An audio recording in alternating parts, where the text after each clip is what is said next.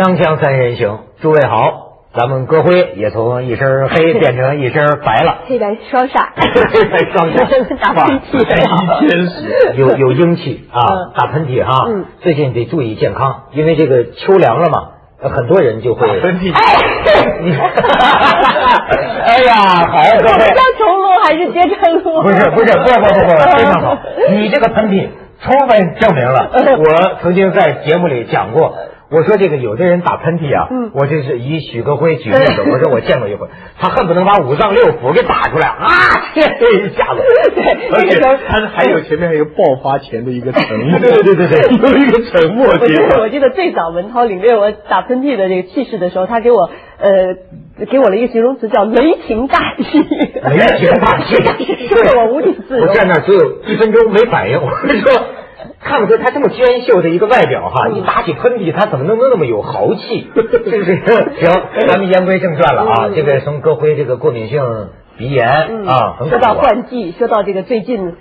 实在是各种各种医患关系啊出现了这个呃很严重的一个冲突。最近有一个护士长在成都医院，好像是什么儿儿童医院血液科护士长，嗯很多白血病的那个小孩子他看护的护士长张德利干不下去了，这成为现在中国一个很热门的一个话题。就是根据报道来说，他为什么不干啊？简单来说吧，就是一个人对于医护行业有理想，哎，觉得这是个圣洁的白衣天使这么一个职业。可是呢，干着干着，他发现呢，在这个人家的眼里啊，这个职业越来越显得可耻了，越来越显得丢人了。比方说，听说过那样的事儿吗？就现在这个医患关系很紧张，病人家属不相信这个医生护士你是真心的，甚至于拿这个 DV 摄录机拍，这就是准备将来打官司啊！这就是盯着你的一举一动。这照理不可以的吧？这个是呃，应该是违反，应该不可以，非法的吧？那我跟你说，合法非法，关于这个事儿，很多人有共鸣嘛。我发现，尤其是很多医护人员，就广泛的呃共鸣。其中有一个五十多岁的什么老护士，说听着他的事儿都哭了哦，我看到那个报道，他说他是第一次扎针没扎进去，啊。他扎针没扎进去，可能他的家长就认为他这个就是医术差啦，或者说小孩子不舒服啦，进来一一脚就踹呃踩他了，是不是？一脚踹肚子上了，啊啊那你说这个合法非法呀？这个当然非法了。这个照我看来哈，嗯这事情跟医患关系都没关系，这是一个这是一个完全的个案，这是个案的一个暴力行为，嗯这就好像你警察踹一个路人，路人踹警察，这都是你是对另外一个人采暴力行动了，你就把他送派出所就行了。但是我相信，在所有的这些现象背后，确实是存在着说，呃，作为患者有大量的怨言，有大量的冤屈，啊、可能就是轻到说，你看个小病，这个让你呃琢磨琢磨的麻烦啊，跑上跑下，可能还开了很多不见得必要的药啊，大到说呃有有的生命就就为此就没了啊。但是另外一方面呢，这个医疗工作者相信也有他们一肚子一肚子的委屈，就是他们本身是怀着。向往、怀着理想来从事这个行业，也确实是兢兢业业。但是呢，由于一些医疗内呃黑幕，由于一些医疗事故，产生了这种患者对医务工作者的不信任，致使有很多很多的医院的医生啊、护士啊，处在那种巨大的精神压力下、不信任的状态中在工作着。要是要是要是黑幕，要是意意外事故的话，倒还好办呢。我怕的还不是黑幕，嗯嗯因为因为黑幕的话，那都是台底下的。现在的问题是，你病人家属就是护士，护士做医生了，你叫都得叫他医生，对不对？你去看急危急的病房，我去了好几次了，嗯所有病应该护士做的事情都是家属在做的。嗯，对不对？护士等医生呀，根本看不见。但是你如果跟他们去讲，护士、医生去讲的话，嗯他要么不跟你说话，但是他如果跟你说话，他认识你了或者怎么样的跟你说话的话，整个情况是这个医院需要创收啊，对，他这个公家医院没法跟私人的医院竞争啊。他药现在涨得这么贵啊，现在的药业掌握在资本主义，掌握在就是说商人手里啊。那个医是公家的，药是私人的，你这个医院怎么来赚钱呢？那么你看，你这不是黑幕啊，哎，是白幕白他这个张张德利护士长就是这样说，评先进，他在医院里老是评先进，可是呢，凭那个经济创收指标，他所在的这个科室就老是后几名。你明白吗？就是他说，像有些白血病的小孩都是社会捐款给治嘛，所以他在开药的时候呢，能免则免。照他说，能免则免。可是这样的话，他面临一个矛盾，嗯，因为这个医院现在不也做生意吗？那你这个这不挣钱怎么能行呢？所以他就种种困惑，而且就是呃再者说就是很累，就是比如说我你知道我当这护士，我回到家两个脚肿的都发亮了，老公看了都心疼，而且还蒙受着这种，你看照他讲是不白之冤，因为呢他个人也许是一个好护士、好医生，所以徐老师我跟你说，你老说个案，可是问题在于啊，这个社会一般的民众啊。包括我们在内啊，我们不是科学家，我们不是统计学家，不是说这个那个。你很多的个案，每个人碰到的事情叠加起来，会形成什么呢？现在很多病人家属讲老实话，信不过这个大夫，但是往往在第一线工作的人，你比如说那天我就说航班延误嘛，咱就说，我那时候也有一个感觉，那个小姑娘也不容易，她只是告诉你，她是个管接待的。她告诉你，这是航班延误，都都都全骂他。可是那到底怨谁呢？是在他背后的人。对对，那中国过去完全是公立的，嗯那就是靠全心全意为人民服务啊，靠大家的医疗道德啊，靠这些东西。但是它又有制约，一旦出了事故，医疗事故，我记得我父亲，我父亲医生嘛，对中间有一次医疗事故，哎呀，他真是痛苦的要命，就是他自己卷进一个医疗事故，整个事情按照他来各种各样的情况，他其实是没什么责任的。但是既然是一个事故，就要做很多调查嘛。那其实也不妨碍医院里各种人事的这种这种东西嘛。但是我觉得我还记得很小的时候，我还记得他一直难过，一直忏悔，就一直难过。他就不管怎么样我没错，但是这个病人呢是苦了。就是说，我觉得医生啊，我给我的印象，我父亲他从来没有觉得把他当做一个理想，没有觉得就是说有人说他不好，他就可以 quit 不做。所以这个护士长的行为我不大能够理解。我父亲那时候最苦的什么呢？他以前是很大医院院长，他后来做地段医院，后来是内科主任。他到后来最苦的时候，他碰到什么情况？就是说，他说我其实不需要看病，我每天做的事情都是一个心理医生的事情。为什么？因为来看病的是工人，嗯，工人主要是要病假，用各种各种。他说：“我说实在话，我知道他们有些病是可以不给病假，有些是来骗的。所以我呢又不能够告诉他们说你是来骗的，你这样的人家要跟你吵的嘛，人家要骂你的嘛。所以他大部分时候做的是一个心理的工作，就是他得分析这些人到底是什么，然后他对付很苦啊，他专业知识用不上啊，扮演了这个党支部书记的角色。但是我从来没有听到过他讲过一句话，就好像说我后悔做医生了，我不能做下去了，我被人骂了，或者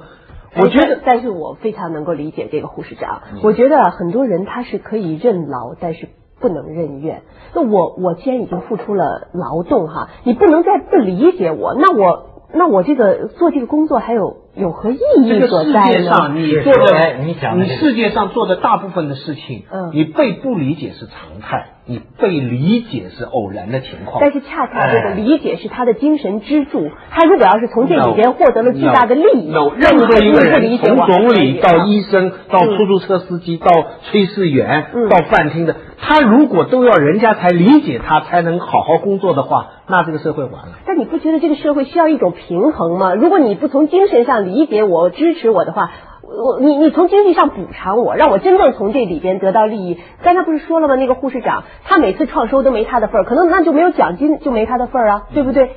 那我是凭着良心做事情啊，最后病人不病人不理解我，医院医院不鼓励我，不奖励我，那真的他他还图什么呀？所以我能够理，虽然我不赞成说在这种情况下他就要辞职，但是我非常能够理解他为什么要辞职，他心寒嘛。你看，这就两派了。这场实时辩论会开的非常好，咱们接一下广告。人挑动群众这是开箱三人行，广告之后见。做节目还聊闲天儿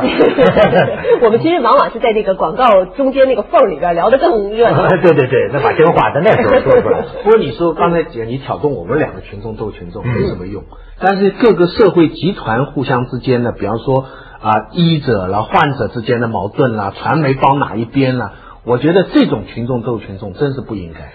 我有一个很深的印象，就是在东莞你说的这个医生的事儿，嗯，因为这个什么医疗产业化嘛，咱们做节目经常批判嘛，就说是这个，但是有一对东莞的老医生夫妇 就打电话打到我们深圳这儿，就就骂我说你怎么这，因为他们很委屈，嗯嗯。说这讲半天，就我们这俩这一辈子清贫一生，悬壶济世，就是一心一意为病人，这咱不能排除，的确有不少医生是是这样的。他就觉得你这么说，他这心里就觉得特别特别委屈，特别难受。这在你嘴里，医生是什么？所以我发现这个这个这个疯了，你看几边倒。这两年我们一直在批判这个医疗产业化，但是你看，夸嚓又出来一个张德利护士长的事件，出来之后呢，媒体又开始说了，说这个应该检讨，过去有没有把这个医护行业妖魔化的问题？啊，说的好像医生护士都不是人了，所以本来是挺神圣的职业，在别人眼里变得可耻了，对对对对又开始说这个。医医护行业妖魔化不等于医生护士不是人，医疗产业化责任不在医生跟护士，嗯，这是两回事。是是就好像教育出了问题，不代表教师都是混蛋。嗯，而且也不能说是媒体把把他们妖魔化，对对我觉得媒体应该媒体反映的是民间的情绪，对而且就算这个情绪有错，媒体也应该媒。体一定要这个呃，一定要行使他的监督责任，因为我觉得这呃，你看嘛，这个社会里它的很多东西它是不对称的，就是我们经常说信息不对称。相对于患者来讲，医院是绝对的强势，你患者没有这个起码的医学的常识，也不知道哎，对你你也不知道他们是怎么样去运作的。医生给你的诊断，那就是那就是掌握着你的命运呐、不是命运，是生命？掌握你的命啊对不对？所以，如果要是再没有新闻媒体揭露一些这个事故，揭露一些见不得人的事情的话，那患者永远是一个弱势群体啊，没有人来来为他们说这个话呀，对不对？所以我觉得呢，新闻媒体只要他的出发点不是说想去妖魔化，嗯嗯啊，它一定应该行使这个去制衡。所以这确实是一个比较麻烦的问题。你就我现在感觉，你就说是群众斗群众，其实好多体制性的问题，嗯结果也确实是人民群众自己跟自己作对。就好像说你航班延误了，嗯结果是搞接待的小姐被人家骂，跟人家吵。这个医医院也是啊，他这个不是他能决定的事情，而且而且就是说，就像你说的，新闻媒体揭露没有什么错，对吧？就这在在在说这些黑暗的现象，可是问题在于，人们往往是从这个信息里边嗯。失去了一个根本的信任，所以我现在觉得，就是说你增加了一种不信任。你从早上出家门吧，嗯。其实这个社会是有些事儿是不用说的，嗯。比如说你相信警察总是在那儿维持秩序的，对吧？到到了医院，呃，医生总是一心一意要治好我的，这个基本的信任嗯要是没了，那这个事情啊就很麻烦。比如说像你刚才讲你父亲说医疗事故，我私下里我听到的那个患者，我在医院门口听到的什么？他彻底否认这一切可信性了，就是说医疗事故、医疗事故鉴定委员会那都是医生，都不是他的老师，就是他的同学，就是他的弟子，他们能说什么话？他们当然帮着医生说话。你看你要这么说，连法院都没法儿对，他说你官官相护，这是革命心态造成的。对啊说你他他一个革命情，革命就是说把你一切都推倒。所以为什么我们刚才反复讲个案？个案其实真的很重要，你就一件事情，你就得一件事情这么具体的讲下去。你比方刚才那个护士长那个事情，你就得讲这个这一件事情。你拉拉笼统了的话，但是你很难要求百姓对于所有的这些个案都能够给予一个理性的分析。呃，我觉得这个社会这个信誉的缺失，确实是一个民族的一个危机，是一个一个灾难的一个悲剧啊。我我在希腊的时候，我就有这样的体会，就希腊的文明真的不是一夜就能建起来的，那是千百年建起来的，但是它毁就毁于一旦。它这一场战争就可以把这个整个的文明变成废墟，信任也是这样的，信誉也是这样的，它是靠几代人，一个礼仪之邦，一个文明之国，这是靠多少代人呐、给建立起来的。但是你就这些个案的话，完全可以毁掉。不是你是你就是这个问题，就像那天咱们讲什么嗯女演员写博客，对吧？说导演对跟他什么性性骚扰、性交易，你你你知道，后来你会发现呢嗯，比如说，如果我相信我对这个人与人基本是相信的话，我看到的是一个故事啊，我觉得这个女的是挺委屈。可是放下这个纸，我一想，我如果真的这么认为，所有的人都会说你是个大傻子，你太傻了。他可能是在炒作，但是你只再翻过来的话，还会有人说，也许他们串通好的，对这样来提高知名度，谁都不损失的。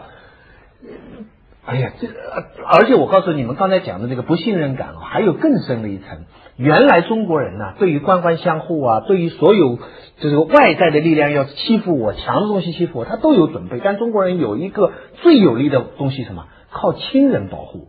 靠关系。我认识你了，我我我，你这个医生我不认识，这个医生我认识，那我去找他行。现在连这招都动摇了，不是说胆熟吗？哦，还有一个还有一个个案啊，现在什么什么姐姐姐夫的哥哥，你你不能信杀手嗯啊杀手。还有一个个案，说是呃有一个人他是父亲，父亲那个生病，然后呢那个呃病了很长时间，但是呢中间突然有一次呢，就是他不在家的时候，父亲呢呃呛了一个东西就卡在嗓子里。紧急就送到医院，那这个人在外边，他就马上打电话给他这个医院的同学，还是一什么什么主任医生。结果呢，这个最后的结果是告诉他说我尽我们尽了全力了，但是父亲没能抢救过来，他就已经千恩万谢了，觉得同学肯定是帮到他的嘛。但后来发现这是一个医疗疏忽事故，因为他在给父亲整理这个仪容的时候啊，发现父亲的那个假牙的牙套还在上面，他有一些医疗常识，他突然意识到，如果病人的这个喉咙呛到东西的话，一定要取下牙套，才能把一个什么气管这个插进去。他们如果要连取都没有取下来的话，说明这是一个就是一个最起码的常识性错误，是一个医疗上的这个疏忽。我要要是熟人都不能信的话，那那个不信任危机就更大。这个儒家的根基啊，你就是说我自己亲身到医院碰到的哈，我觉得这个问题确实表现出很大的复杂性。就是说我见过好的医生，有的医生真是认真负责，挺好的，没有什么所求，对吧？呃，给他送东西，这个给他送块表，他都都不要。我我是碰见过这样的医生，可是同样是我呀，也碰见过那个医生啊，从一开头啊，请洗脚啊，请洗澡啊，请吃饭呐、前拿钱呐、后拿钱呐、恨不得请嫖娼呢。你这个，你你你你你的亲属们碰到过啊？那么如果是我，就碰到这两种，我会对你这个行业，我这叫防人之心不可，这叫什么啊？害人害人之心不可有，防人之心不可无啊。嗯那你说，在我的亲身经验和我所见所闻方面，我对这个医生护士采取一种戒备的态度，是不是也是可以理解的呢？但是我还是呼吁说，大家能不能嗯、能不能在这个信任已经产生危机的情况下，还是尽可能的去敞开心胸去信任因为你一旦不信任他的话，你你是一个两败俱伤，是一个双输的局面嘛。首先你不可能在你不信任他的情况下，他还在这儿这个尽心尽力，对不对？他本身就有有抵触情绪了。所以我对啊你这个话的理解稍偏一点。嗯我的选择是呢，我只有信任他。对，我也是这样觉得。去一下广告吧，锵锵三人行，广告之后见。我是想说呀，这个最近老在说英雄啊，嗯这个社会好像现在都是凡人，没有什么。你比如说，有个网友就讲说，南丁格尔当年这护士，嗯著名的叫碧影之吻啊。南丁格尔举着油灯探视伤员的时候，这个影子投射在墙上，那个伤病员们嗯都去吻他这个墙身子在墙上的投影，这是著名的碧影之吻。这对于一个白衣天使曾经这个社会上有过那样的一个一个神圣感，你现在我就觉得现在不甭说医患之间，人与人之间不都是吗？我都得琢磨，见人就得存三分小心呐、他说这话什么意思，对吧？害人之心不可有，防人之心不可无。那我总是，我还是总是相信这个人心呐、本质是善良的。在危难关头呢，你可以体现出这个人性的力量。比如说非典的时候，我们有多少医护人员真的是舍弃了自己的生命冲在第一线上？我觉得所有的这些黑暗都是制度带来的。就一个社会，你要去改，你没法去改变人心，你你你一定要去改变制他的。他的话概括起来，就所有的黑暗都是制度带来，人永远是善良的。不，真的，人你你人性之恶，可是也有人家说，有什么样的人才有什么样的制度。你人性之恶是是不合理的制度造成的，是不合理的制度给他给他诱发出来的。但是你就说很具体的，你比如说，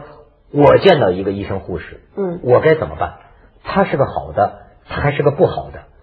我我我从做教师的角度来想，我来想医生这回事，其实我们有很多相通的地方。教师现在也斯文对呀、对呀、对呀、可以所以是相通的地方，我就告诉你相通的地方，我们都会碰到很多这样的情况。但是我想，现在人太多强调理想了，我自己觉得，为什么刚才讲这个护士？我觉得人主要还是个责任，理想是最高境界，但是最起码你做这个行了，你有一些底线，嗯你不能过。你要我为学生废寝忘食到呕心沥血什么什么，我也许做不到。但是你叫我改分数的时候，考虑哪个学生长得怎么样，我就给他高分数，那个我自己就我就完了，我会看不起自己了。我想医生护士也是这样，你给我红包好，我医得好，你贴我，我很高兴。但是你叫我为了赚一点小钱，把你的亲人往往坏的方面去医，能睡得着觉吗？这这叫责任，这跟理想无关。这个责任是你作为一个人，你做了这一行，这是你做人的起码底线。我觉得就戈辉刚才讲的那个，就是说有有有有时候某一种制度，它真正的作用啊，是腐蚀人，就跟这个腐蚀贪官一样。也就是说，你比如说一切向前看的话，慢慢的会有一些医生护士就腐蚀到了为人处事了。我跟你说啊，制度的作用是什么？制度的作用就是限制人性的恶。就我说人性是善的，我觉得是说可以把善的那那一部分给调度起来，嗯然后用制度去限制人性的恶。制度限制人性的哎恶，宗教鼓励人性的善。对，如果你要是制度总是调度人性的恶的话，那这个社会不就是这个这个这个以恶制恶了吗比？如说，你说老师啊，你现在这个老师，我前一阵做一个什么，一老师把班里八十多个女同学卖去当我糟糕，当裤子 啊，不是啊，你不行？大部分老师说好的，这老师说不是我干的，说我也去打工去。